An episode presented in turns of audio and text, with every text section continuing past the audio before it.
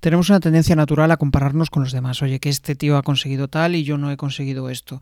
Y lo curioso es que mm, no sabemos cuál ha sido su punto de partida y en caso de que sepa su punto de partida, pues es muy difícil compararse con alguien que lleva muchísimo más tiempo que tú haciendo una determinada cosa o igual es que realmente pues tiene un don para, para eso. ¿no?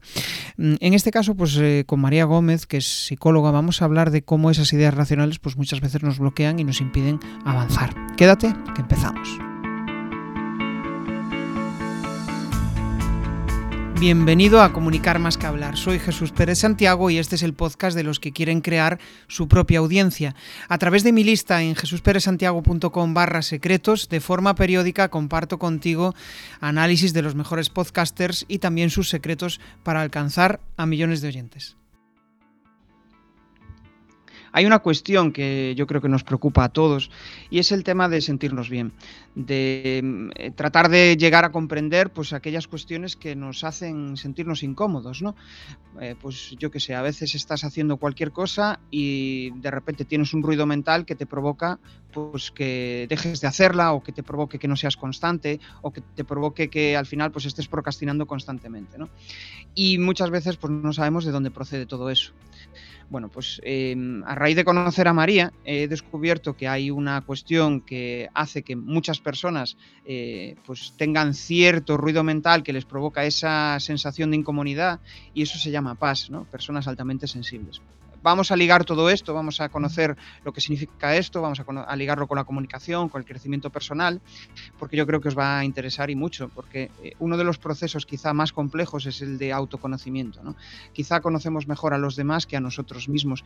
Y cuando entras en ese proceso de autoconocimiento, que esto igual suena así muy esotérico, pero a mí me gusta siempre ligarlo con la ciencia, em, pues hace que em, bueno, pues lleguemos a, un proceso de entendimiento donde eh, consigamos autoconocernos, llegar a un proceso donde eh, gracias a eso consigamos comunicar mejor y eh, transmitir nuestras ideas de una forma sencilla, que a veces pues parece que bueno, pues tenemos que exponer nuestras ideas delante de un público y, nos ponemos súper nerviosos, ¿no? Y, y, en ese proceso de autoconocimiento, de saber autogestionarte, pues hay mucho de comunicación.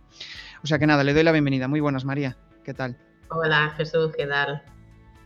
Bueno, pues eh, María, aparte de ser psicóloga, pues es, es emprendedora, y tiene un proceso, un, proyecto muy chulo de psicología sensible.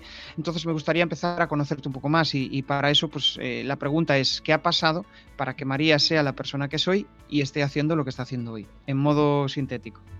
Vale, bueno, en modo sintético, que es una cosa que nos cuesta la paz, por cierto, em, lo, que, lo que pasó es que me pasaron muchas cosas. Yo siempre he tenido mucho sufrimiento, he sido una persona que eh, que pienso mucho, que no pasa nada, ahora hablaremos de esto, no pasa nada por pensar mucho, pero sí que me ha creado eso muchísimo sufrimiento y además estaba más en, el pensamiento que en la acción, con lo cual eh, hasta que he llegado a emprender me ha costado bastante, ¿no?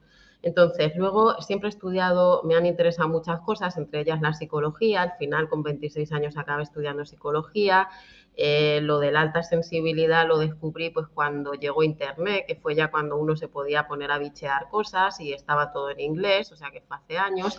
Y luego ya hace pocos años fue cuando ya eh, como que algo en mi cabeza, como nos pasa algunas PAS, que es como algo en mi cabeza me dijo que ese era el camino y me volví a meter un poco a estudiar yo, pero lo primero para mí misma, para aliviar mi propio sufrimiento y tener yo una vida sin pensar en dedicarme a eso ni, ni, eh, ni de broma, vamos. Eh, no, de hecho, es que además no encontraba mi camino profesional, que es también otra cosa que nos pasa mucho a las PAS.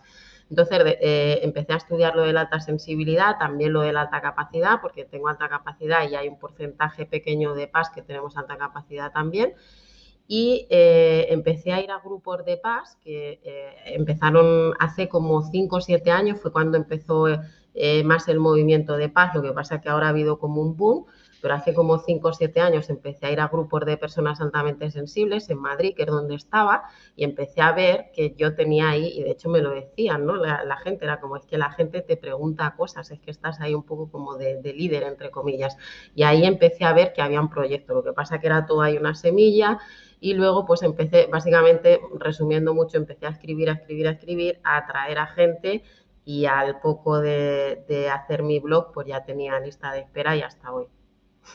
O sea que realmente de esto no se hablaba eh, a nivel de psicología, a nivel de libros, a nivel de, estudio científico, no se hablaba nada de ello, ¿no? O sea, es algo relativamente nuevo.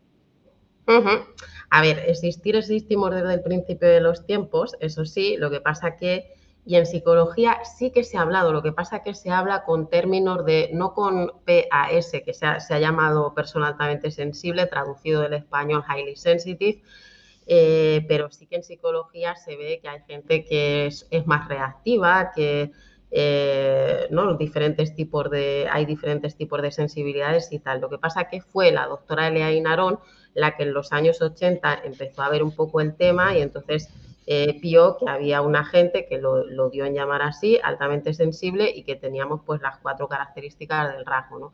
Lo que pasa es que en psicología está todavía un poco, sí que eh, mm, hay, empieza a haber cada vez más cosas científicas y sí que hay artículos científicos, pero todavía nos queda bastante que, nos, queda todavía bastante. Y en general, ¿tú qué piensas? ¿Que todo el mundo se raya mucho? O sea, ¿nos rayamos mucho o solo unos pocos se rayan mucho? En general, eh, los seres humanos siempre nos estamos, siempre estamos preocupados, siempre estamos rayados o no? Eh, yo diría, claro, mi tendencia es a decir que sí porque yo pertenezco al grupo de la gente que pensamos mucho, pero luego cuando también me relaciono con otra gente o veo otra gente y hay gente que piensa muy poco. Entonces, no, hay una, hay una variabilidad grande, o sea, hay gente que, que piensa poquísimo no tiene mucho pensamiento ni, introspección y luego hay otra gente que tenemos una introspección eh, grandísima desde que somos pequeños. Es que es cierto, yo cuando leía tu página web, ¿no? Y, también veía tu, eh, las charlas que, hiciste, eh, me sentía identificado en la adolescencia, ¿no? Que era como que, pues eso, joder, yo me rayo demasiado, o sea, me preocupo demasiado de la existencia, de por qué estoy aquí, de qué sentido tiene lo que estoy haciendo, ¿no? Y, admiraba a gente que era súper práctica, que decía, pues nada, ya está, ¿sabes? Y, mm, no sé, es como decir, joder, pues yo seré un bicho raro, ¿no? Que era un poco lo que decías tú en, el cole, ¿no? Que te sentías ese bicho raro. Em, o sea, ¿qué pasos crees que hay que dar para, para dejar de sentirse uno bicho raro? Eh, nos sentimos bichos raros, Jesús, porque desde pequeños no nos explican cómo somos. Eh, porque ahora que ha salido lo de la alta sensibilidad, ya hay muchos padres que saben que son así, se están trabajando el rasgo y sus cosas y tienen niños, porque esto es una cosa hereditaria que sí que se ha visto y que es absolutamente así, que tu hijo tu hija eh, pues, eh, o sea, tu madre o tu padre, alguno tiene que ser paz, y si tú tienes hijos y tu mujer no es paz, eh, tiene el 50%, y si es paz, pues tiene el 100% de, de, posibilidades de ser paz, ¿no? Entonces, em, ¿Cuál era la pregunta, Jesús? Es que esto también es una cosa que nos pasa un montón, de tener un montón de cosas, ir ligando cosas y decir, vale, pero ¿cuál era el principio? ¿no? A mí me pasa, sí. O sea, es a veces como que estás pensando en muchas cosas, tu, tu cerebro está queriendo transmitir muchas ideas y de repente dices, hostia, ¿qué coño me, me, preguntaron? o sea, si al final em, tú crees que las personas santamente eh, sensibles, em, em, ¿cómo decirlo? Eh, cómo hacen para tratar de encajar mejor, ¿no? Porque al final es como esa sensación de que, de que te sientes un bicho raro. Sí, exacto, exacto. Por eso habíamos ido a que, a que no se sabía antes, de la antes lo de la alta sensibilidad y tal, ¿vale?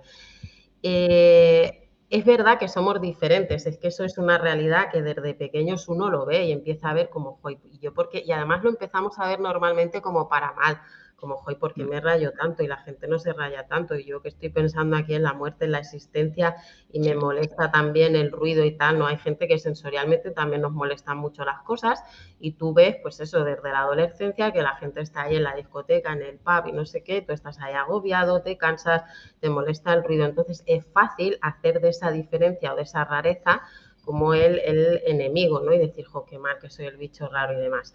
Pero cuando se sabe lo de la alta sensibilidad, que es lo súper importante de saber esto de las neurodivergencias, ¿no? Las neurodivergencias es gente, es como el paraguas de gente que neurológicamente tenemos una diferencia y dentro de eso pues está alta sensibilidad, alta capacidad, autismo y otras cosas, ¿no?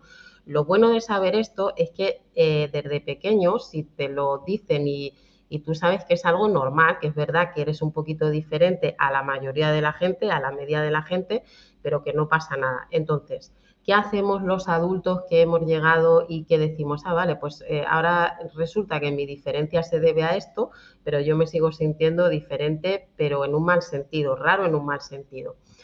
Eh, lo que hay que hacer es conocer bien la alta sensibilidad, trabajar ciertas cosas que te han dolido de ser así, para poder empezar como a abrazarlo, ¿no? Si a ti te ha dolido que desde pequeño, como nos han pasado a algunas, nos digan a mí desde siempre me han dicho, es que eres muy rara, ¿y por qué haces esto? Y es que eres demasiado sensible, y es que eres tal. Si no me trabajo eso, se sigue quedando, que es lo que veo que les pasa a algunas paz, se sigue quedando en la intelectualidad, el, ah, sí, soy paz y muy bien, pero eh, yo sigo sintiendo ese dolor. Y entonces a veces hay también esta lucha, Jesús, de eh, paz contra no paz. Esto no es un mundo de paz contra no paz, ni de neurodiversos contra gente que pertenece a la media. Esto es pertenecer, no tenemos que encajar, tenemos que pertenecer.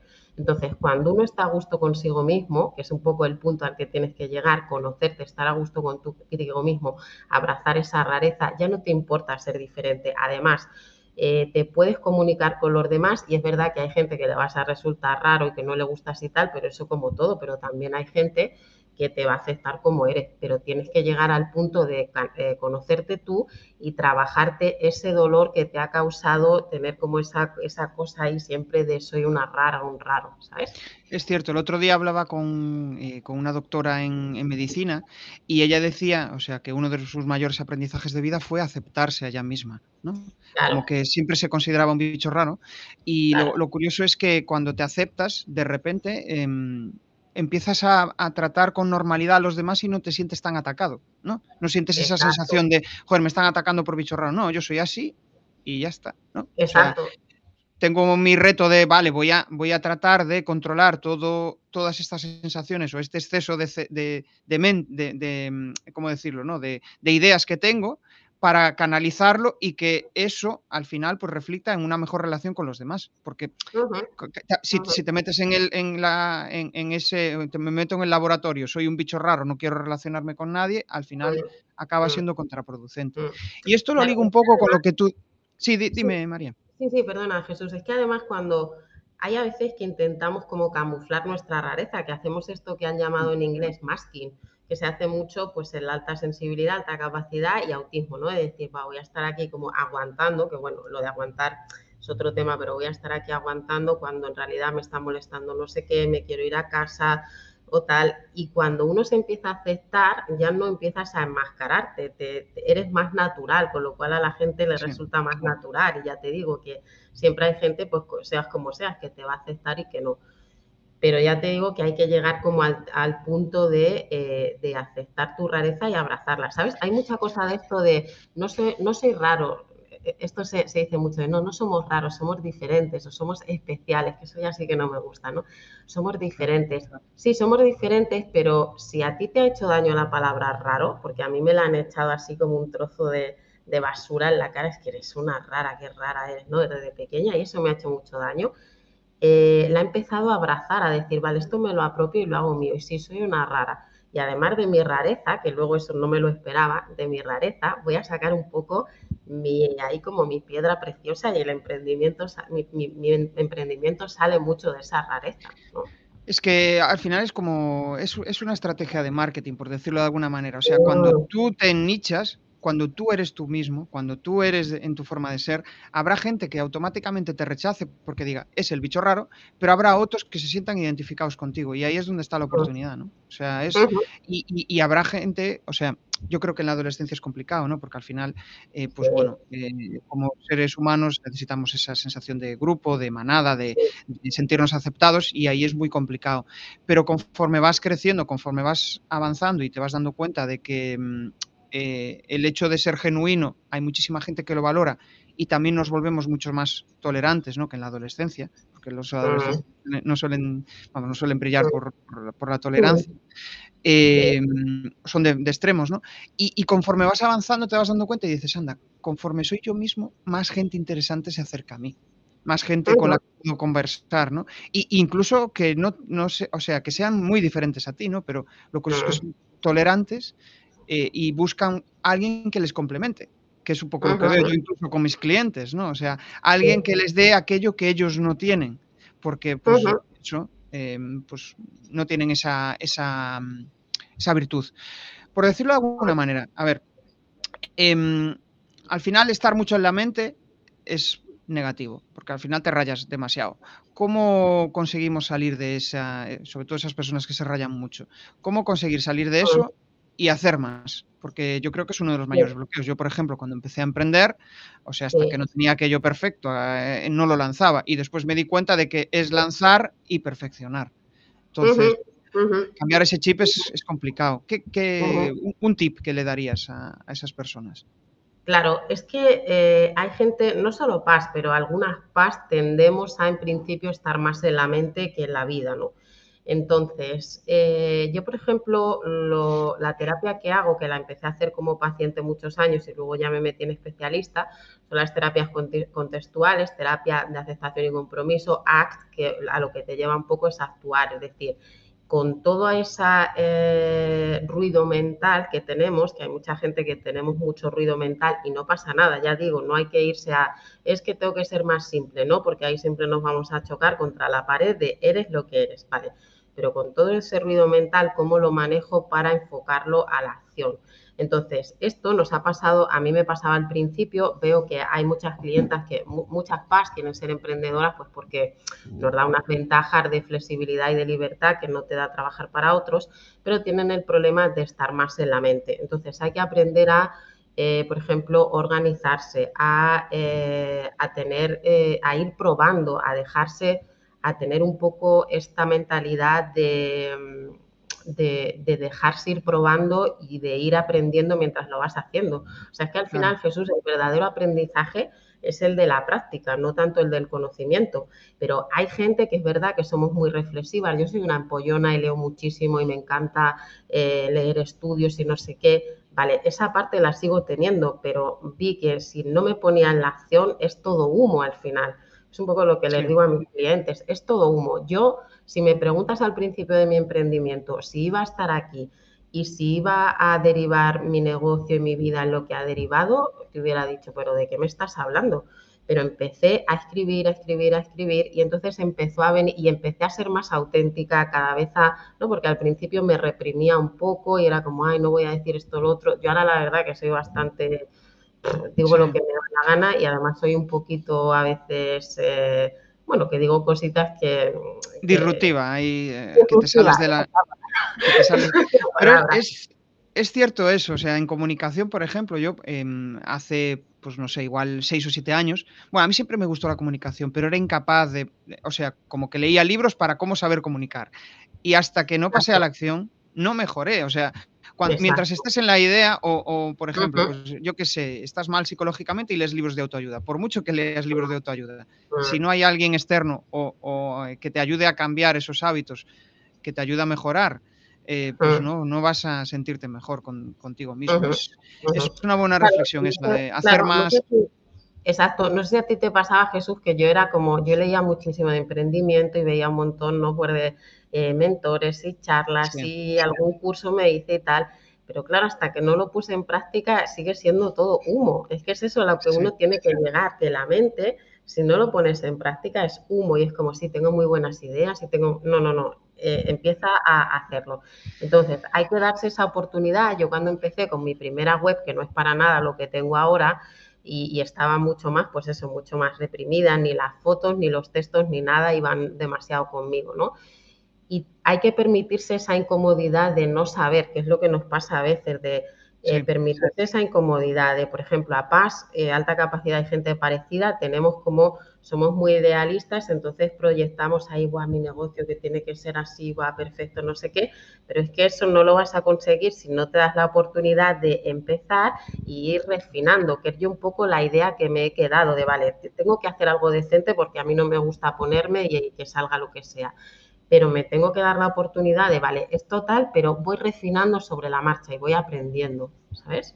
Es cierto, yo de hecho a los nuevos miembros de este club de comunicación, cuando entran, yo les digo, para comunicar bien, primero tienes que asumir que vas a comunicar muy mal. Y asumir eso muchas veces, el, el hostia, qué malo soy hablando, qué malo eso para muchas personas es fastidiado. Es como, ostras, estoy asumiendo que no voy a mostrar mi mejor versión. Pero es que es para llegar a tu mejor versión, pues tienes que empezar por una mala versión de ti. y es, complicado a veces asumir esas, esas ideas, ¿no? Es como siempre tengo que ser perfecto. Claro, y es que a las pasa, a veces nos, pasa, eh, o sea, la alta sensibilidad es una cosa que puede ir como hacia el lado bueno o hacia el lado oscuro, que digo yo. Entonces, es según cómo lo manejes. Entonces hay a veces que puede jugar en nuestra contra en el sentido de que, pues eso, uno empieza a, crear su proyecto y empieza a ver fallos por todas partes y hay mucho idealismo, mucho perfeccionismo, mucho no sentirte preparado, que yo esto es una cosa que he tenido siempre hasta hace dos días, como quien dice, entonces estudiaba muchísimo y muchos libros y muchos cursos y muchos no sé qué, y era como es que nunca me voy a sentir preparada. Al final también la vida un poco me llevó a como estaba insatisfecha y no conseguía un trabajo que me gustase, fue como, bueno, no tengo nada que perder y me voy a, me voy a dar esta oportunidad, ¿no? Pero es que eh, eso es algo que, tiene que quedar claro, que si no haces, si no estás en la acción, es todo humo y que la vida se pasa. También hay que tener esta cosa de cada día, eh, no sé quién decía esto, pero cada día no es un día más, sino un día menos. ¿Qué tal? ¿Cómo va esta charla? Bueno, a través de mi lista en jesusperesantiago.com barra secretos, de forma periódica comparto análisis de los mejores podcasts y también sus secretos para alcanzar a millones de oyentes. Sí, sí, eh, la cuenta atrás, ¿no? De hecho, em, lo que dices de, em, de hacer, ¿no? Es como... Em, eh, bueno, se me ha ido salto al cielo. lo que quería decir es que al final, eh, por ejemplo, yo cuando invito a diferentes personas, Em, me gusta, eh, hay personas que son súper prácticas, personas que son súper reflexivas, ¿no? Y, me gusta hacer preguntas de pensar, ¿no? Y los, me, gusta de los reflexivos que ya han hecho muchas veces ese análisis y, responden súper rápido. En cambio, los más prácticos es, pero ¿para qué coño esta pregunta? Pero se quedan pensando y, y después es como, hostia, pues, joder, eh, reflexionar de vez en cuando no viene mal, aunque sea súper súper práctico. ¿no? Me, gusta, me gusta esas dos versiones. ¿no? Por eso la pregunta que te voy a hacer, yo creo que me la vas a responder rápido, y es tres, tres características de una persona que admiras. Porque seguramente ya has hecho este ejercicio. Eh, seguramente ya has hecho este ejercicio en algún momento. Pues una persona que admiro, pues eh, tres características, coraje, eh, autenticidad y mm, bondad. Genial. Al, final, al final lo que vemos en los demás suele reflejar mucho también eh, lo que somos nosotros, ¿no? Y a veces es una pregunta pues súper eh, como... Em, ¿Cómo decirlo? Sencilla de responder, porque a veces te preguntan, oye, ¿cómo eres tú? ostras, es, más, es más difícil de, de responder. Em, vamos a entrar ahora más en un terreno de comunicación, porque al final cuando tú empezaste tu proyecto, pues tenías muchísimos bloqueos, ¿no? Em, ¿Encontraste algún bloqueo entre compartir la parte profesional y la personal? ¿Y dónde encontraste ese límite? Porque al final tu proyecto está muy ligado a ti, es decir, tú eres un ejemplo para tus para tus eh, bueno para eh, tus clientes, por decirlo de alguna manera, ¿no? ¿cómo, ¿Cómo encontraste ese límite entre lo profesional y lo personal? Hmm, pues interesante. Eh, a ver, al principio, claro, me, como digo, me daba mucho, o sea, yo no me lancé y dije, venga, voy a hablar aquí de mi vida y ser honesta y, hablar de mi infancia y de todo. No, fue una, progresión. Al principio era como, incluso en mi forma de escribir, era como mucho más de, de redacción de, para presentársela a un profesor, que no como escribo ahora, que es más como una charla, ¿no? Eh, lo que pasa que yo diría que fue como un mientras yo iba trabajando con gente eh, y también en mi trabajo personal, que yo siempre voy haciendo cosas, vi que al final era lo que la gente eh, diferente necesita también referentes, especialmente las mujeres. Hay muy poco referente de mujer con alta sensibilidad, alta capacidad. y vi que a la gente le, le, inspiraba, ¿no? Por lo que fuera, pues que le inspiraba mi historia, porque, bueno, pues yo he pasado mucho, muchas cosas y no sé, y vi también que en cierta manera me liberaba empezar a hablar de mis cosas. O sea, al final como conecté con la gente es hablando de, eh, de experiencias que yo he pasado, porque como siendo neurodivergente, ¿no? PAS en, este caso, eh, tenemos muchas ¿no? nuestras experiencias como que nadie nos ha dicho, pues eso me pasó también a mí y es lo normal. A mí también me pasaba que cuando iba a la discoteca, pues a veces mm, me lo podía pasar bien, pero luego estaba súper cansado estaba deseando que viniera mi padre a recogerme y no sé qué, ¿sabes? Y darlo como una cosa de normalidad. Ah, fuese, fuese el punto, fuese el punto, el, el empezar a ver otra gente eh, yo el reflejarme en esta gente y decir, es que no pasa nada, si somos un montón, si yo soy normal. Eh, fue el empezar a abrazar mi rareza y decir, pero si es que esto es normal, yo voy a hablar de mi vida como algo normal. Entonces ahí empecé a ser mucho más auténtica, honesta, cuando yo me acepté ya lo dejé salir y ahí es como, es como he conectado con la gente, que es como, es que no, que es lo que me dicen siempre, que es como de mis, sobre todo de mis mails eh, y también del blog y de otras cosas, es como si es que yo no había encuadrado, que es un poco la cosa de la alta sensibilidad, esta capacidad de contextualizar lo que te ha pasado, en, es que esto no lo achacaba a que yo era a esto, ¿sabes? Es que al final cuando, o sea, nosotros como seres humanos siempre buscamos la coherencia en el otro, ¿no? Es, eh, eh, yo creo que es innato eh, y siempre estamos buscando la coherencia. Cuando tú no te muestras de forma auténtica, los otros siempre están validando para ver cómo eres. Entonces es como que te sientes súper incómoda porque estás mostrando una parte de ti que, está ahí, pero que te da vergüenza y, y, tú te sientes mal y los otros siguen ahí. si de repente te muestras tal como eres, esa gente se, aparta de ti porque dice, no, este no, me aporta nada, ¿no? Y de repente llega sabia nueva, ¿no? Es, una, buena reflexión. Em, entiendo que cuando empezaste todo esto, pues no era fácil dar visibilidad a, lo, que, a lo que estabas haciendo, ¿no? Eh, eh, ¿Cuál fue la vía que te dio mayor visibilidad? Pues empecé con el blog, que el blog me empezó a atraer mucha gente y ya a partir de ahí empecé con el mail marketing y eso fue lo que me ha traído, tengo un flujo de clientes continuo y no he, la verdad es que no he invertido nunca en publicidad, ni en Google ni en ninguna cosa, me posicionó el blog y, ha sido así, porque es que además yo las redes con mi personalidad mm, me intenté un poquito al, principio en Instagram y yo veía que es que eso no me gustaba nada porque me sentía como si juegas un partido de tenis, tú tiras la pelota, pero luego tienes 400 que te están lanzando la pelota de vuelta y no sé, no, me gustaba nada, es decir, al principio y yo pensé, joder, no me voy a poder dedicar a esto porque es que no me gusta nada las redes sociales en este sentido, ¿no? para lo que me ha valido es para luego conocer a otros profesionales y, que luego han sido amigos y tal, para eso está muy guay. Pero para darme publicidad no. Pero sin embargo, lo del blog sí que me gusta mucho porque es como algo personal que dejo ahí. Y lo del mail marketing yo lo siento como que te estoy invitando a mi salón y, ahí te cuento mi, charleta y luego la gente es muy maja, me responden un montón y me cuentan que se han sentido identificadas y tal, y es como una cosa más íntima y más que, lo, que lo controlo yo y eso es muy guay. Así que ha sido sobre todo el mail marketing. Yo tengo esa sensación con el podcast. Es como eso, invito a gente y al final es como si estuviera charlando con ellos en un café, ¿no? son personas con las que em, me gusta aprender de ellos, que la audiencia también aprenda, ¿no? Y, y al final también los que escuchan un podcast, pues en cierto modo tienen cierta curiosidad sobre ese tema, ¿no? No es como estar en redes que al final pues eh, se busca más los likes, la viralidad y el postureo que otra, que otra cosa, ¿no? Em, entiendo que al final, bueno, pues tú te has expuesto, ¿no? Estás, em, estás abierta a entrevistas, estás abierta a mostrarte y eso al final hace que evoluciones a nivel de comunicación. Si tuvieras que decir las dos cosas más importantes que han cambiado en ti y en tu comunicación, en los últimos dos años, ¿cuáles crees que serían? Mm. En mi comunicación y en mí, que soy mucho más eh, auténtica y natural.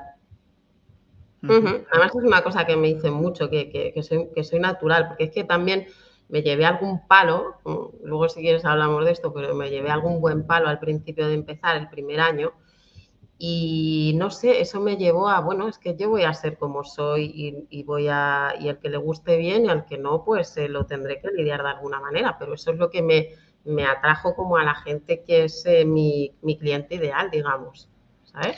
Me estoy acordando de un... Jesús, hay, hay un poco falta de, no, no porque la gente sea hipócrita ni nada de esto, sino porque nos da miedo eh, a veces ser, eh, mostrarnos auténticos, ¿sabes? También, también creo que hay que tener, no sé si esto ya es de efecto profesional de psicóloga, pero creo que hay que tenerse también eh, ciertos miedos y cosas personales trabajados, porque si no, la gente te puede arrojar algo y tú pasarlo muy mal, que esto es lo que yo tengo clientes, porque dentro de la alta capacidad PAS y tal, pues algunos son youtubers o cosas que están muy expuestos y tienen que trabajarse cosas porque a ti no te puede lanzar alguien comentarios o cosas que luego tú estés un mes llorando o pensando en ello o tal. ¿Sabes? Hay que, eh, la gente, no, no sé otra gente, pero la gente que somos sensibles y que pensamos mucho y tal, primero hay que trabajarse cosillas, ¿sabes? Justo, es como tener, cuando estás mostrando una parte de ti, tener bien aceptada ya esa parte, tenerla superada, ¿no? Es como yo que sé, pues si has tenido depresión y no lo has superado aún, o aún te da, eh, igual lloras eh, eh, igual, pues mejor no lo digas aún, pero si ya está totalmente superado, pues eh, mostrarte vulnerable mm, conecta con mucha gente, ¿no?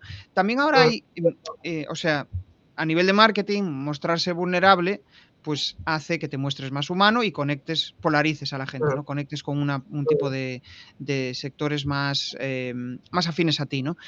Pero a, veces tengo la impresión de que, mm, por ejemplo, en LinkedIn, a veces la vulnerabilidad se está convirtiendo más en, una queja y un lloro que, el mero hecho de mm. mostrarte vulnerable. Es como que aún no está superada esa, ese problema, ¿no? Y dices, joder, es que me ha pasado no sé qué, parece más un Facebook de lloros y de tal, que de hablar de. Es que, no sé, para mí yo la comunicación la entiendo de me ha pasado esto, pero voy a ver el lado positivo, voy a mostrar que realmente lo he superado, ¿no? Pero no no, hablar, eh, no hablar de cosas que igual le hablarías a un amigo que te está escuchando y que estás sincerando, ¿no? ¿Qué opinas de todo esto? ¿Hasta qué punto la vulnerabilidad?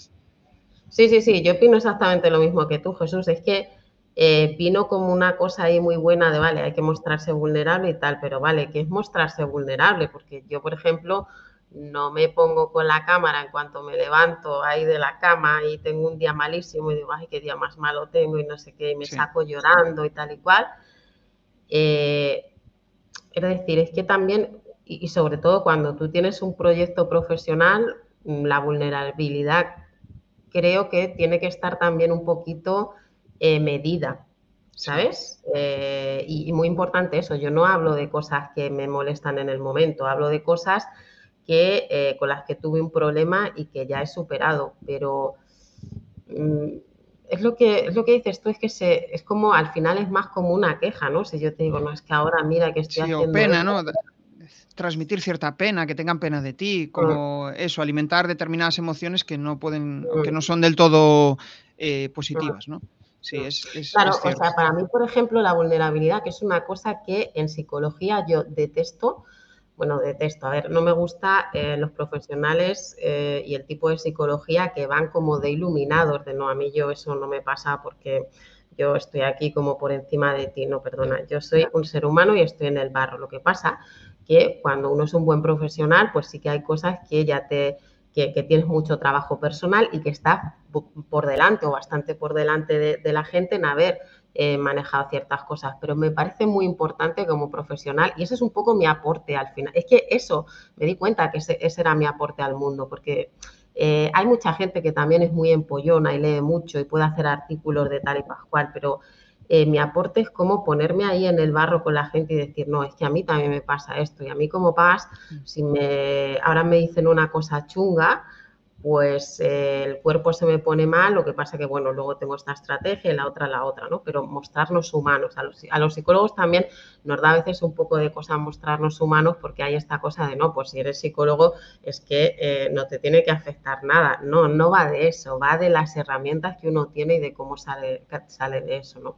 Mm. Justo, de hecho... Em, eh, lo, comentaba hace días que en plan, si un psicólogo está mal, porque puede estar mal, es humano, tiene que acudir a otro psicólogo, ¿no? Y es como, uy, eh, no, no, como psicólogo no puedo tener ningún tipo de, o como psiquiatra, eh, siempre estoy al 100%, hay días que no estás al, al 100%. Em, vamos a entrar más ahora en terreno de negocio, o sea... Como em, una de las cosas que me decías, ¿no? Fuera de cámara, es que gracias al email marketing conseguiste un flujo constante de clientes. Eh, ¿Cómo fue eso? O sea, ¿cuál fue la principal clave que te permitió tener ese flujo constante de, clientes? Eh, a ver, yo hice el curso de, que, seguro que te sonará, pero hice el curso de mail marketing con Isra, Bravo, ¿no? A, partir de, a partir de descubrirle, pues hice los cursos con él y, bueno, empecé a, escribir mails. Eh, creo que llevo como casi dos años. Ya te digo que con el blog me había empezado a llegar gente, pero no era tan, no era como un flujo constante y como tan clientes sobre todo tan ajustados, que es lo que me ha encantado del mail marketing, que es como que llegan y, en psicología, que es una cosa que a veces cuesta un montón, de que te llega gente y no, no cuadra contigo, la persona ve que no le caes bien o lo que sea, pero a mí ya me llega, la gente que me llega es porque ya me conoce desde hace tiempo y le caigo bien y quiere trabajar conmigo y se identifica conmigo y todo eso, ¿no? Entonces, pues eso, hice los cursos y me lancé, la verdad, sin mucho sin mucha expectativa, fue más como una cosa un poco de, bueno, voy a probar a ver qué pasa y la verdad que cada vez empecé a tener más eh, suscriptores y la cosa empezó a crecer y, bueno, pues hasta hoy. Es, cierto eso, es como, eh, de hecho lo hablaba em, con, el otro día con un consultor de marketing del offline y él me decía, joder, a veces es difícil Mm, cualificar a los clientes en el offline, ¿no? Tienes una reunión y a veces pierde dos horas en un café o pierde, porque al final están como midiendo. Pero lo bueno de exponerte en Internet es que, oye, si escuchan tu podcast, si eh, te ven escribiendo emails, al final te acaban conociendo y ya vienen muy filtraditos. Es como, ¿no? Al final, yo creo que la mayoría de las personas cuando compramos algo es porque nos cae, no tanto por el producto, sino porque nos cae bien y confiamos en esa persona. Y, y cuando llevas ahí picando piedra, ¿no? Enviando un email a personas que están interesadas sobre un tema, eso, eso ayuda, ayuda mucho. ¿Qué crees que tiene una estrategia de email marketing que no tienen otras, otras estrategias de comunicación? Pues yo creo que se llega de una manera mucho más personal y que el que tienes que captar, captar su atención la captas, porque eh, creo que también como un podcast, o sea, es que si tú te metes, es, una cosa que uno se mete ya con un cierto interés y que es como más personal, no es esta cosa de las redes que yo me imagino que es como ponerse ahí a gritar y a ver si alguien te escucha. Lo otro es como eh, da esa cosa, da esa cosa como de personalidad y de conocer a la de que parece que a mí la gente me escribe que, que no, no, los conozco y parece que me conocen de toda la vida, porque da esa, consigues como esa sensación de es que estoy esta persona se está metiendo en mi casa porque el email al final es un poco esto y la estoy conociendo, ¿sabes? Es cierto, sí. Em, yo estoy suscrito a diferentes listas de correo, ¿no? Y al final te acaba contando pues que su hija hoy no sé qué, pero siempre ligado desde, la, desde el aprendizaje de negocio, ¿no? y, me, gusta, ¿no? Porque dices, hostia, pues mira, me está contando un poco de su vida y al final acabas conociendo mucho de, esa persona. Y, acabas generando una relación, aunque está a muchos kilómetros de ti, pues, pues, pues puedes tener una relación mucho mejor que igual alguien que vive al lado tuyo, ¿no? Em, supongo que cuando empiezas a generar eh, pues, em, esa estrategia de, contenidos a través de email, pues mm, eh, la gente va llegando. Eh, una cosa es que te vean, una cosa es que contacten contigo y otra cosa muy diferente es que te compren, que te lleguen a comprar. Em, ¿Qué hace que la gente te compre? O sea, desde el momento que contactan contigo y finalmente deciden contratarte, ¿Has descubierto algún motivo, el principal motivo por qué la gente te eh, decide contratarte? Eh, yo creo que es porque se identifican conmigo y ven que les voy a entender donde otra gente y otros profesionales no les han entendido, ¿sabes? En general, al principio es verdad, cuando empecé, eh, había gente que me consultaba y luego sí que pedías, algunos pedían sesión y otros no, pero ahora la verdad que el que me consulta sí que ya, ya viene bastante convencido por lo que te digo como trabajo con gente, porque si fuera psicóloga de otras cosas, pues no sé, porque hay muchos psicólogos de todo tipo, pero como hago una cosa un poco especialita en el sentido de trabajar con gente neurodivergente y ahora sobre todo más me estoy encaminando más a la alta capacidad, porque sobre todo la gente que viene a mí, que es la que más se identifica conmigo, eh, y como tenemos muy poca gente que nos, que, no, que sintamos que nos dan feedback adecuado, es como que la gente dice, no, es que voy contigo porque sé que me vas a entender y por tanto me vas a dar un feedback que yo necesito, ¿sabes? Eh, me estoy acordando de, hace unos años que hablaba con, una clienta y ella me decía, eh, yo ahora cuando contrato a mentores o a personas que me vayan a ayudar y, acompañar en, el negocio, eh, busco a personas con las cuales aparte de sentirme identificadas, hayan pasado unos determinados pasos que yo he pasado, ¿no? Es como, si no tienen hijos y me van a ayudar en nivel de productividad, pues probablemente no sea eh, el, mejor mentor de productividad, ¿no? Entonces, es, un, es, un, buen aprendizaje ese, ¿no? El de fijarte en personas que, oye, pues si este tío lanzó un proyecto, eh, tiene un millón de euros en la cuenta, pues no es lo mismo que tú que has lanzado un proyecto, igual pues tienes una cierta necesidad de facturar cuanto antes, ¿no? Es, curioso todo eso. Oye, a nivel de audiencia, que es una de las cosas que me gusta hablar en el, en el podcast, em, entiendo que la newsletter fue un antes y después para tu negocio. Si, si tuvieras que decir el hito más importante, aquella cuestión que sucedió durante ese, ese lanzar emails al aire y que nadie respondiera o lanzar emails al aire y que de repente empezaran a interactuar. Si tuvieras que decir ese el hito más importante que, recuerdas y que dices, joder, esto fue un antes y un después del lanzamiento de la newsletter, ¿cuál crees que ha sido? Mm. Es que la, newsletter sí que recuerdo un antes y un después en, el negocio, pero en, en, una cosa que pasó, pero lo que es la newsletter, no te creas, yo empecé con 70 suscriptores eh, y bueno, fui, fui escribiendo más o menos desde el principio, pues lo mismo, historietas un poco que ligaran con cosas de psicología, alta, alta sensibilidad, alta capacidad y demás, y cada vez empecé a tener más gente y gente que me respondía más y tal. Pero no hay como un hito, fue como un, fue como un progreso, fue de, menos a más y hasta ahora. ¿sabes? Vamos a profundizar, un poco más. Y si tuvieras que decir eh, lo, más importante que has conseguido gracias a la newsletter, ¿qué sería? Mm, lo más importante es un flujo de, clientes continuo y de clientes que me encantan, que es mi cliente ideal y que me caen súper bien y yo a ellos les caigo súper bien y que, sé que estoy, estoy trabajando con gente muy guay. Qué guay. Mm. Eso mola. Es como que es lo que tú dices. Es cierto, yo también muchas veces tengo esa sensación. Cuando alguien agenda eh, llamada, ¿no? Para hablas con ellos y es como, joder, ¿cómo conseguiste esto? Y cómo, no, es como que ya ves que em, hay una cierta afinidad, un cierto filtro. Está, está guay. Em, vamos a vamos a pensar, vamos a ponernos en la mente de una persona que está empezando eh, empezando a montar su audiencia, que puede tener negocio y, de hecho, pues em, la mayoría de los profesionales con los que contacto son eh, de mis clientes, ¿no? Por decirlo de alguna manera. Ya son profesionales activos que tienen su negocio offline, pero quieren montar una audiencia online. Y quieren empezar a ganar visibilidad, quieren empezar a, em, generar negocio por esa vía, ¿no? Que no es lo más común para ellos.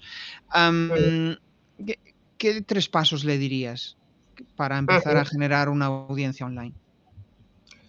Eh, pues yo les diría que eh, conocieran qué es lo que les va a ellos personalmente, eh, porque ya te digo, hay gente que en las redes sociales les va muy bien, entonces, y, otros que las detestamos. Entonces, no me parece que haya una fórmula, es como qué te va a ti bien, ve que, que, te va bien, empieza a probar y date la oportunidad de avanzar. Si a ti lo que se te da bien es cogerte el el móvil y, y, hablar a la cámara y ponerlo en Instagram, en stories y tal, y, se te, y eres muy natural y tal, pues genial. Si lo que se te da bien es como yo, pues estar a tu bola escribiendo y que la gente pues vea lo que escribes, pues estupendo. Si se te da bien, pues eh, otra cosa, ¿no? Entonces, es un poco que yo creo que también esto es lo, es lo que la gente falla, es en decir, no, es que ahora lo que toca es hacer no sé qué y meterse en Instagram y hacer reels y hacer, vale, pero a ti te va eso, porque a lo mejor a ti lo que te va es otra cosa. Mira lo que te va y en qué eres tú bueno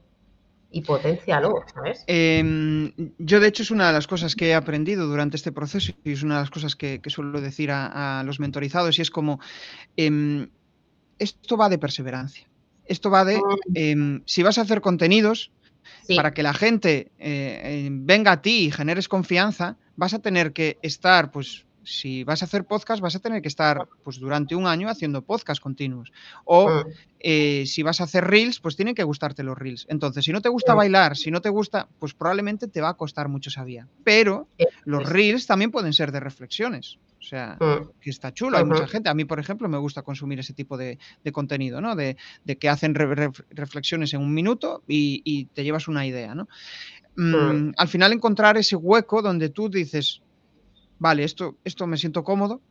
O mm. incluso a veces es, que a mí me pasó, yo por ejemplo nunca me había pensado en mostrarme en vídeo, pero es, vale, voy, voy a probar esto, a ver cómo me siento, voy a darle una oportunidad, voy a probar durante tres meses. Ah, pues mira, me mola, perfecto, dale continuidad. No, no solo que a veces quedarte en lo más, em, en, lo más básico, vale, pues venga, se me da bien hablar, voy a hacer un podcast y ya está. Pues arriesgate un poco más, ¿no? La gente al final em, solemos admirar a aquellas personas las cuales han conseguido algo que nosotros aún no hemos conseguido, ¿no? Y si consigues que lo que tú has conseguido es muy difícil para el resto del mundo, pues ahí tienes una oportunidad de negocio impresionante. O sea que es, una buena reflexión, María. Vamos a entrar a un terreno que me encanta, que ya yo creo que lo hemos hablado ya durante toda la charla, pero vamos a profundizar más en tema de mentalidad, en tema de crecimiento personal. Em, hablábamos en algún momento de la charla, hablaste sobre que, em, bueno, pues en algún momento de tu vida tenías cierto miedo a la, crítica, ¿no? Cierto, no, em, mucho. Mucho miedo a la crítica. ¿Cómo conseguiste darle la vuelta a eso? Eh, a ver, es, una historia, eh, también eh, hay mucho de, mi historia vital, que a mí me pasaron cosas complicadas y bueno, me, di cuenta que la vida pues son dos días y que no estamos aquí para complacer a los demás, ¿no? Eso también es una cosa que me, parece, me parece no, Jesús, es que la gente también cuando cuenta sus historias inspiradoras hay mucho de echar la vista atrás y que parezca todo muy fácil. Las cosas suelen ser complicadas, la, poca gente triunfa de, la noche al día, ¿no? Entonces, un poco ah, me pasó, sí que había, hubo un hito que es cuando empecé, yo creo que había escrito eh, tres, eh, tres entradas de blog, tres o cuatro, es decir, acababa de empezar.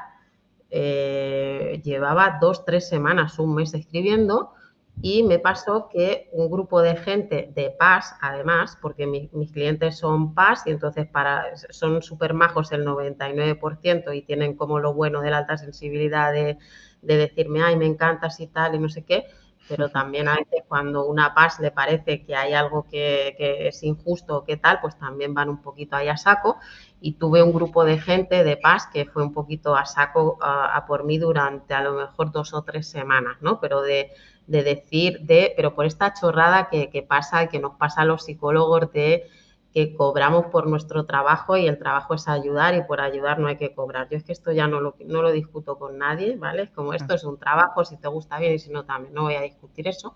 Pero bueno, hubo gente que era como, ah, es que publicas en los grupos de paz, ¿no? Publicar, que es una cosa que si la quieres la lees, si no, no, me, me bloqueas si te caigo mal. O sea, de ahí sí que efectivamente yo publicaba para que la gente me conociera y viniera a mí. Pero eh, bueno, pues hubo un grupo de gente que, era, que, que, le dio como por eso, es que vas ahí a aprovecharte de la gente y no sé qué lo pasé mal porque mm, yo era todavía ahí un pollito salido del huevo que acababa de empezar y mm, era la primera vez que me exponía y de repente me llevo esa torta y digo, jo, qué injusto que yo estoy haciendo aquí algo que realmente me sale de dentro y que me digan que si me aprovecho, que no sé qué, qué tal. Eh, y tuve dos o tres semanas un poquito complicadas y de decir, porque esto también dan ganas, sobre todo cuando uno es paso, muy sensible tan, dan ganas de replegarte y decir, no, pues yo ahora no empiezo a contar sobre mi vida y no me voy a exponer tanto y tal. Tuve ese impulso, eh, pero luego como a las tres semanas o al mes o así dije, no, voy a, voy a hacer exactamente lo contrario, que es mostrarme como soy, porque esta gente no me interesa. Si yo escribo y a ti te parece que lo que estoy haciendo es, en vez de, decir, mira, te cuento mi historia porque siendo diferente lo pasamos fatal y, tal, y tú crees que me estoy aprovechando, es que no me lo, lo, más lejos posible de mí es, lo que me interesa, ¿no? Y también, hay que, también hay que darse cuenta, Jesús, de las plataformas que te van. O sea, para mí Facebook fue una, una, cosa horrible. Instagram es más amable, aunque yo no paso mucho, y lo que me va es el mail marketing, ¿sabes? Claro, estoy pensando en esto de mm, eh, que está muy ligado con lo de agradar a todo el mundo y, para agradar a todo el mundo eh, tienes que vender tus servicios de forma gratuita. Eh, no tiene sentido. Si, si, tu medio de vida es compartir tu conocimiento que tu esfuerzo te ha costado durante toda tu vida para pues, leer libros, hacer determinadas cuestiones que muchas personas no están dispuestas, pues eso, eso tiene un valor. ¿no? Y si tú realmente como persona quieres alcanzar eso, pues qué forma más eh, mejor de hacerlo que pagar a un experto, ¿no? O sea, si tú tienes una enfermedad, le pagas a un médico, incluso del privado, para que te ayude en ese proceso, ¿no? Pues lo mismo sucede con este tipo de, cosas, ¿no? y, y, sí, es cierto, o sea, es como, mm, es como que si tú quieres ayudar, eh, tienes que, no, no, tienes que cobrar tus servicios. Y yo creo que ahí hay una, un pensamiento igual eh, irracional, que es el de, mm, estoy tratando de recordarlo, es como esa, sensación de que em, muchas veces yo lo veo relacionado con el síndrome del impostor.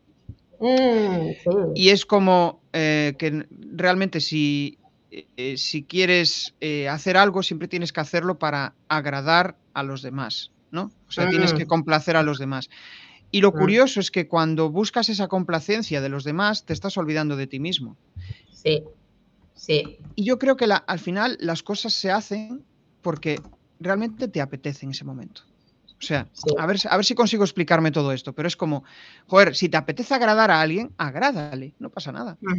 Otra cosa es que estés haciendo algo a contragusto para agradar a los demás. Entonces ahí es cuando ya no te estás respetando a ti mismo y probablemente vas a caer, a caer en una senda pues eh, muy negativa, ¿no? Donde al final eh, parece que estás eh, lo que estás esperando es que todo el mundo responda a, esa, a ese agrado que tú le estás dando y no todo el mundo va a responder así. Entonces, cuando lo haces desde el que te apetece, oye, pues mira, esta persona me apetece ayudarla, no le voy a cobrar nada o lo que sea, te apetece porque ah. lo has hecho así, no esperes nada a cambio, ya está, no esperes nada a cambio, porque probablemente si lo haga o no, ¿no? Eso es un poco lo que quería reflexionar, ¿no? Sobre eso que has, que has dicho que me parece súper súper interesante. Sí, y ahí ahora que dices esto, muy importante, yo estoy totalmente de acuerdo, y hay un hito bueno, un hito de que es que yo empiezo a trabajar y cada vez tengo más gente y más gente y más gente y me empiezan a dar feedback y yo veo que el feedback es muy bueno en general, de joder, es que eh, sabes mucho y uno es una cosa de aquí y de allí, cosas que yo las veía como naturales y de, mi friquismo, ¿no? De, pues yo soy una rara que leo mucho y qué tal, pero no lo veía como mis, mis cosas buenas, ¿no? Y entonces empecé a recibir un feedback muy bueno, empecé a confiar en mí misma y es un poco lo que dices tú, cuando uno no confía en uno mismo, eh, tienes como el síndrome este del impostor, que por cierto, es que también es una cosa un poquito siniestra. Yo tengo gente que son inteligentísimos, son alta capacidad, gente que flipas, súper inteligente, pero claro, cuanto más inteligente eres, cuanto más sabes, más sabes lo que no sabes. Entonces hay a veces que es como, ay, no sé tanto que creo que no sé. Sin embargo, pasa el efecto contrario. Gente que no es nada inteligente, no tiene ni idea de nada, ¿no? En esto del desarrollo personal hay gente que se ha sacado un curso de un mes y se cree que se puede poner a, tratar traumas, ¿no? Que dices, claro, como no tienes ni idea, estás viendo ahí la puntísima del ICB, eh, vas ahí de, guau, yo qué impostor, si yo sé un montón, ¿no? Entonces, eh, cuidado con esto, date valor, por eso siempre vamos a lo mismo, conócete, date valor para que los demás te lo puedan dar también. Ostras, es que es, tal cual, o sea, si, si, tú no te hablas bien, eh, los demás no van a hablar, no te van a hablar bien. Al final te vas a sentir siempre atacado, porque es como, Buah, eh, no, te estás poniendo en valor. Si tú te pones en valor, los demás eh, de repente empiezan a cambiar y verte y, valorarte más. Es, es cierto.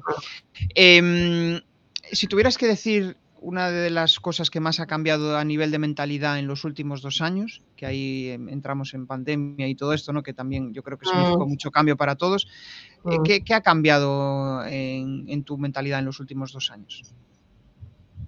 Eh, muchísimas cosas. Yo te diría, Jesús, que pasaba a tener una mentalidad de, eh, por un lado, de psicóloga y por otro lado, de emprendedora barra empresaria. Esto es una cosa que nos pasa mucho a los psicólogos. Yo lo veo muchísimo en mis compañeros de, no, yo soy psicólogo y quiero ayudar y estudiar mucho y aprender siempre y no sé qué, vale, muy bien, esa parte de psicólogo hay que tenerlo porque no somos empresarios. Esto de, hay ahora mucho crecimiento personal, que gente que son empresarios y no no les importa lo humano. No, está muy bien tener esa parte humana, pero luego si quieres emprender y tener tu empresa, tienes que tener ese lado de emprendedora, de saber de eh, que al final te tiene que dar, eh, eh, no, me sale la palabra, ¿no? Dinero, no, no, no, me sale exactamente, que tiene que ser rentable, tiene que ser rentable, ¿no? Y luego, además que yo la ayuda a Jesús también me la planteo en el sentido de si yo estoy bien, tanto física como psicológicamente, mi negocio va bien y tengo dinero,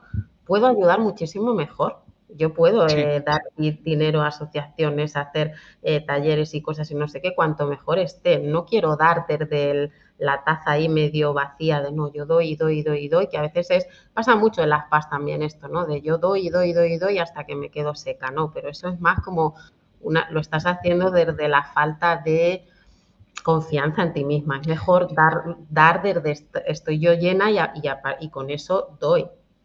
Claro, cuando, cuando das así, al final te cuesta menos y acabas, eh, después de todo ese proceso, acabas con las pilas cargadas. Cuando das desde, desde uff, tengo que dar, tengo que dar, ¿no? Es como esa autoexigencia que no, no, llega a nada. Me estoy acordando de una conversación con, con mi psicóloga hace años y ella me decía que, joder, eh, tuvo que llegar un límite porque muchas veces a, algunos pacientes le llegaban eh, a un café y un café querían que fuera una consulta. ¿no? Y empezó a marcar el límite y ahí, ahí es eh, un poco ligado con lo que tú dices. Cambió su mentalidad, no, no, eh, esto es un negocio, soy una empresaria, eh, a mí me gusta ayudar a la gente, pero es que no puedo estar ayudando a todo el mundo. si ayudo a todo el mundo, me olvido de ayudarme a mí mismo. Y, si me olvido de mí, pues no voy a poder ayudar a nadie. Es, al final esa, esa que se mueve la cola. Claro, Jesús, y es que cuando uno se pone en valor, yo digo, yo no estoy teniendo una charla contigo como, la tiene, como psicóloga como la tiene una amiga, porque yo llevo 20 años estudiando como una loca, lo primero para mí misma, y tengo una carrera y dos másteres y no sé qué, y te estoy trayendo conocimientos de aquí, de allí, de no sé qué, con lo cual eso es un trabajo, ¿sabes? Sí.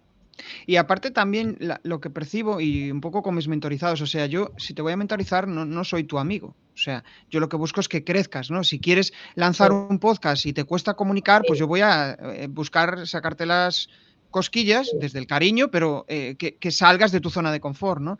Y, esto hay mucha gente que no está dispuesta, ¿no? Es como que, uy, me está eh, poniendo contra las cuerdas, pero es que si quieres crecer, pues tienes que hacer algo. Si lo que estás haciendo no te está funcionando, algo tienes que hacer. Y si una persona que te está ayudando ha pasado por ahí y lo ha conseguido, pues escúchale, ¿no? Como en tu caso, ¿no? Oye, que yo tengo 20 eh, años de experiencia, he pasado por esto y, y, lo que te digo es, oye, eh, a mí esto me ha funcionado, tienes que probarlo en tus carnes y a ver si a ti te funciona, porque puede ser que no le funcione y haya que probar otra técnica, ¿no? Al final, esto de la psicología va mucho de probar, ¿no?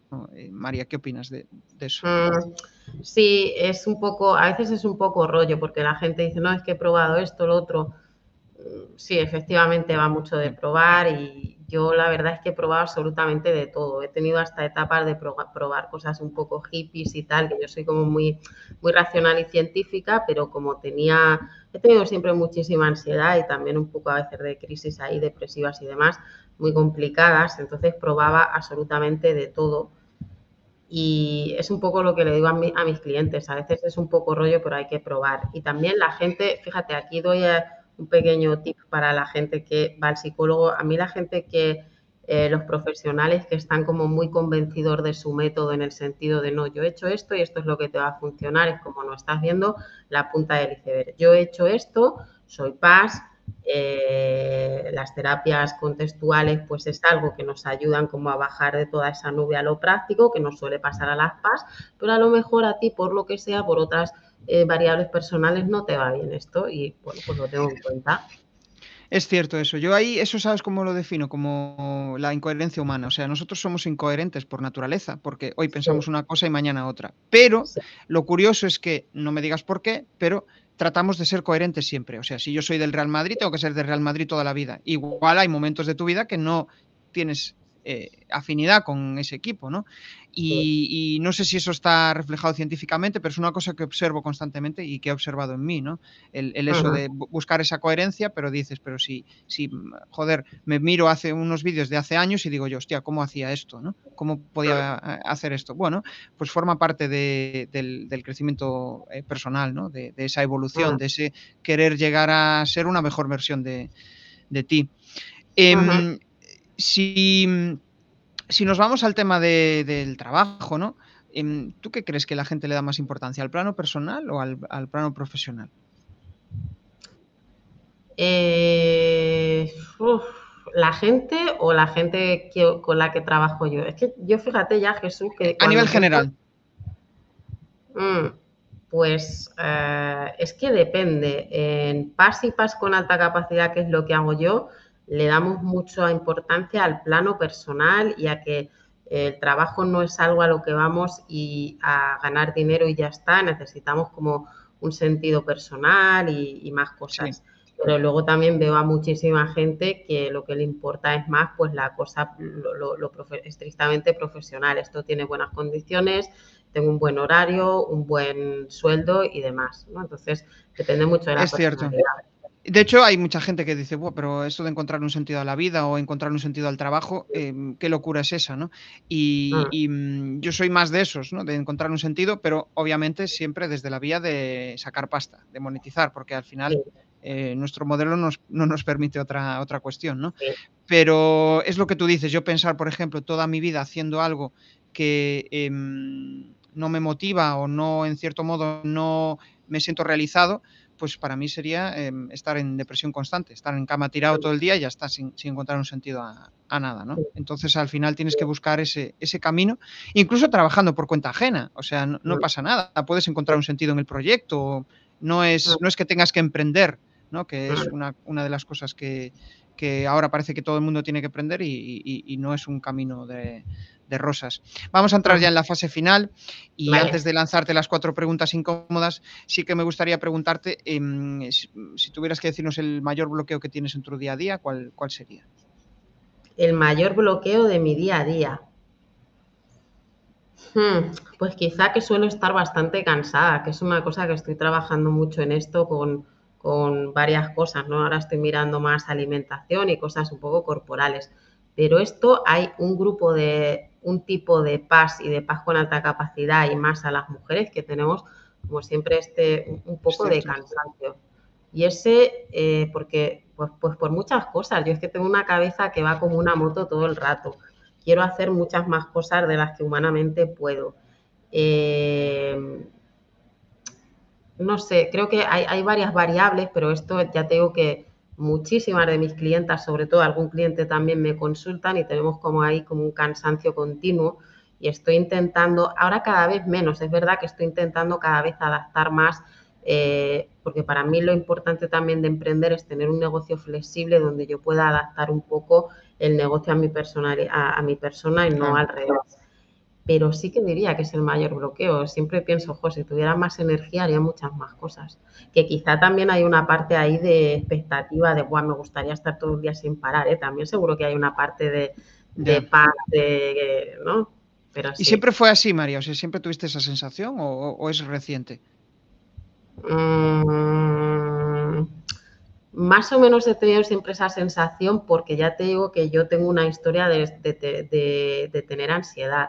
Ya no tengo ansiedad de tener ataques de pánico ni cosas de esas, que tuve ataques de pánico chunguísimos, estuve muy mal, pero sí que, eh, igual que les pasa a muchos clientes, que cargamos con un sistema nervioso, pues desde que somos muy jóvenes, que ha, tirado para adelante y eso no es tan fácil como ponerte aquí a hablar de tus traumas y no sé qué, ¿no? Pero he de decir que cada vez estoy muchísimo mejor, ¿eh? que al principio me costaba muchísimo todo y ahora la verdad es que es un eh, lo que tengo que hacer lo hago. Lo que pasa es que hay un deje ahí de cansancio todavía, ¿sabes? Es cierto eso de que dices de, o sea, yo por ejemplo cuando estoy mucho en la mente, ¿no? Y estoy, pues yo qué sé, que quiero lanzar algo nuevo y estoy eh, eh, constantemente en cómo lo hago, en cómo lo hago, ¿no? Acabo el día súper cansado. Es como mm. decir, hostia, parece que estuve aquí cargando camiones cuando en realidad no, mm. no ha mm. pasado nada de eso, sí.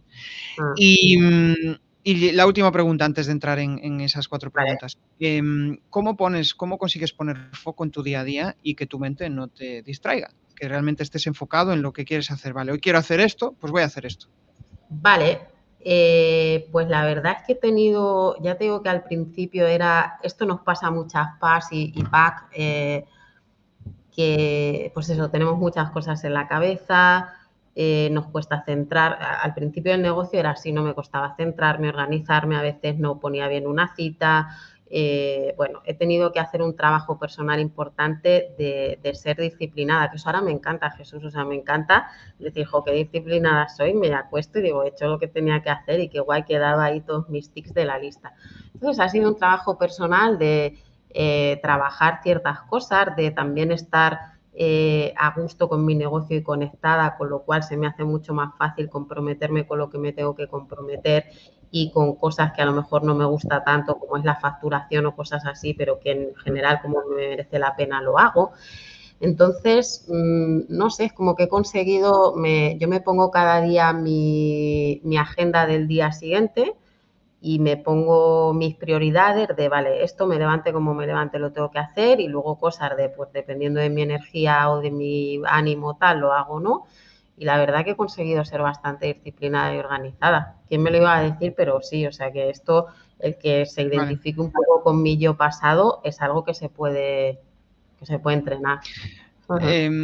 Esto, esto me recuerda, por ejemplo, yo cuando eh, estaba en el cole, estaba en la biblioteca, tenía que, mm, eh, estudiar o hacer algo concreto. O sea, yo, yo estaba a mm. mil cosas. Aunque aparentemente eh, muestres tranquilidad y pausa en tu forma de hablar, ostras, es que yo no soy capaz de hacer esto. Estoy, estoy pensando en mm. mil movidas, ¿no? Y, y, el hecho muchas veces de decir, vale, voy a desgranar esto, quiero conseguir hacer esto, pero para hacer esto tengo que dar estos tres pasos. Pues voy a empezar por el primero y a ver lo que sucede. Y después ya voy a continuar con lo, con lo siguiente. Como pienses en, ¡buah! Tengo que hacer todo esto. es como... Exacto, eso nos pasa mucho a las paz, que vemos como la montaña de no, pero tengo que hacer esto, y yo aprendí como, vale, pero si quiero avanzar, porque al final te sientes como una mierda, si pasa el día, los meses, el año, y dices, es que no he hecho nada, no, me tengo que dar la oportunidad de, vale, con todo este ruido, ¿qué es el paso o los dos o tres pasos que tengo que dar hoy, ¿no? Y decir, vale, pues al final del día he avanzado, al final de las semanas, como, vale, he avanzado de esto, al final del año, como, joder, he avanzado, ¿no? Pero sí que es importante a los que somos, de, de que tenemos muchas cosas, mucho estímulo mental, físico y demás, el saber un poquito, poner foco en, vale, tengo mucho ruido, pero hoy toca esto y ahora toca esto y esto. Cierto, mm. cierto. Genial. Bueno, pues entramos en fase final. Cuatro preguntas incómodas eh, que me respondas o con una frase o con una palabra. La primera es tu mayor, tu mayor aprendizaje de vida. Mi mayor aprendizaje es que eh, hay que hacer las cosas eh, ya y, en, el presente porque la vida se pasa, la vida es muy, muy efímera y muy frágil y muy bella también y hay que, hay que hacer lo que haya que hacer. Genial. Lo primero que piensas cuando te levantas. Jo, pues eh, ya en, días de cansancio pienso, jo, ya estoy cansada, la verdad. Es un rollo pero pienso en, a veces también eh, doy, doy, un poco las gracias por poder tener otro día por delante, o pienso, sí, que es lo siguiente que tengo que hacer, esas tres cosas. Vale, genial. Una cosa que te quitarías de, tu día a día, de tu vida. Una cosa que me quitaría. Pues si me pudiera quitar totalmente eh, la sensación de ansiedad que me, que me viene a veces, pues me la quitaría. Lo que pasa que pues hay gente que tenemos esa tendencia y no podemos, pero sí. Asumir esas, esa sensación, ¿no? El, decir, joder, pues bueno, es algo que viene de fábrica, tengo que, tengo que aceptarlo. Vale, y la última, un reto para los próximos 12 meses. Reto, pues hacer los eh, vídeos de YouTube más o menos decente, que he empezado con la Asociación de Paz España, que me han pedido hacer vídeos sobre alta capacidad y estoy en ello eso y acabar mi máster y quizá empezar a hacer algún curso taller. Bien, suena guay. O sea que nada. Em, eh, si, eh, si volvemos a estar aquí, o sea que a mí me encantaría volver a contar contigo mm. em, a futuro, pues ya nos contarás cómo, ha ido todo eso. O sea que suena, suena genial.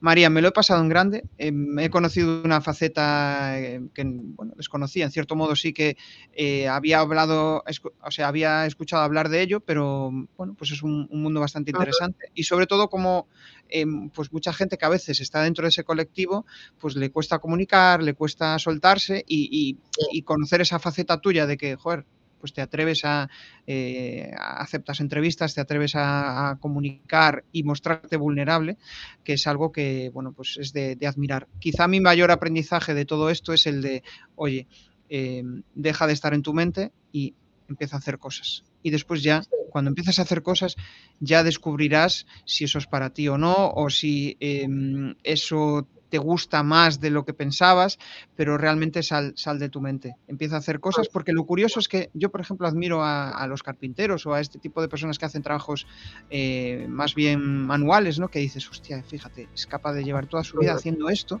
pero es que al final ellos están haciendo. Y el hecho de hacer muchas veces les hace centrarse en eso y se olvidan de, su, su, mente se centra en eso y se olvida de, de, de, estar elucubrando sobre si lo que está haciendo tiene sentido o no. Entonces está... Sí, Jesús, yo uno de mis lemas es esto que decía Antonio, Antonio Machado, de caminante no hay camino, se hace camino al andar. Me encanta. Sí. Me encanta. Sí. Es así. Pues nada más, hasta aquí ha llegado la, la charla. Eh, María, gracias por venir. Me lo he pasado genial y nos vemos en el siguiente episodio. Muchas gracias. Hasta la próxima. Chao.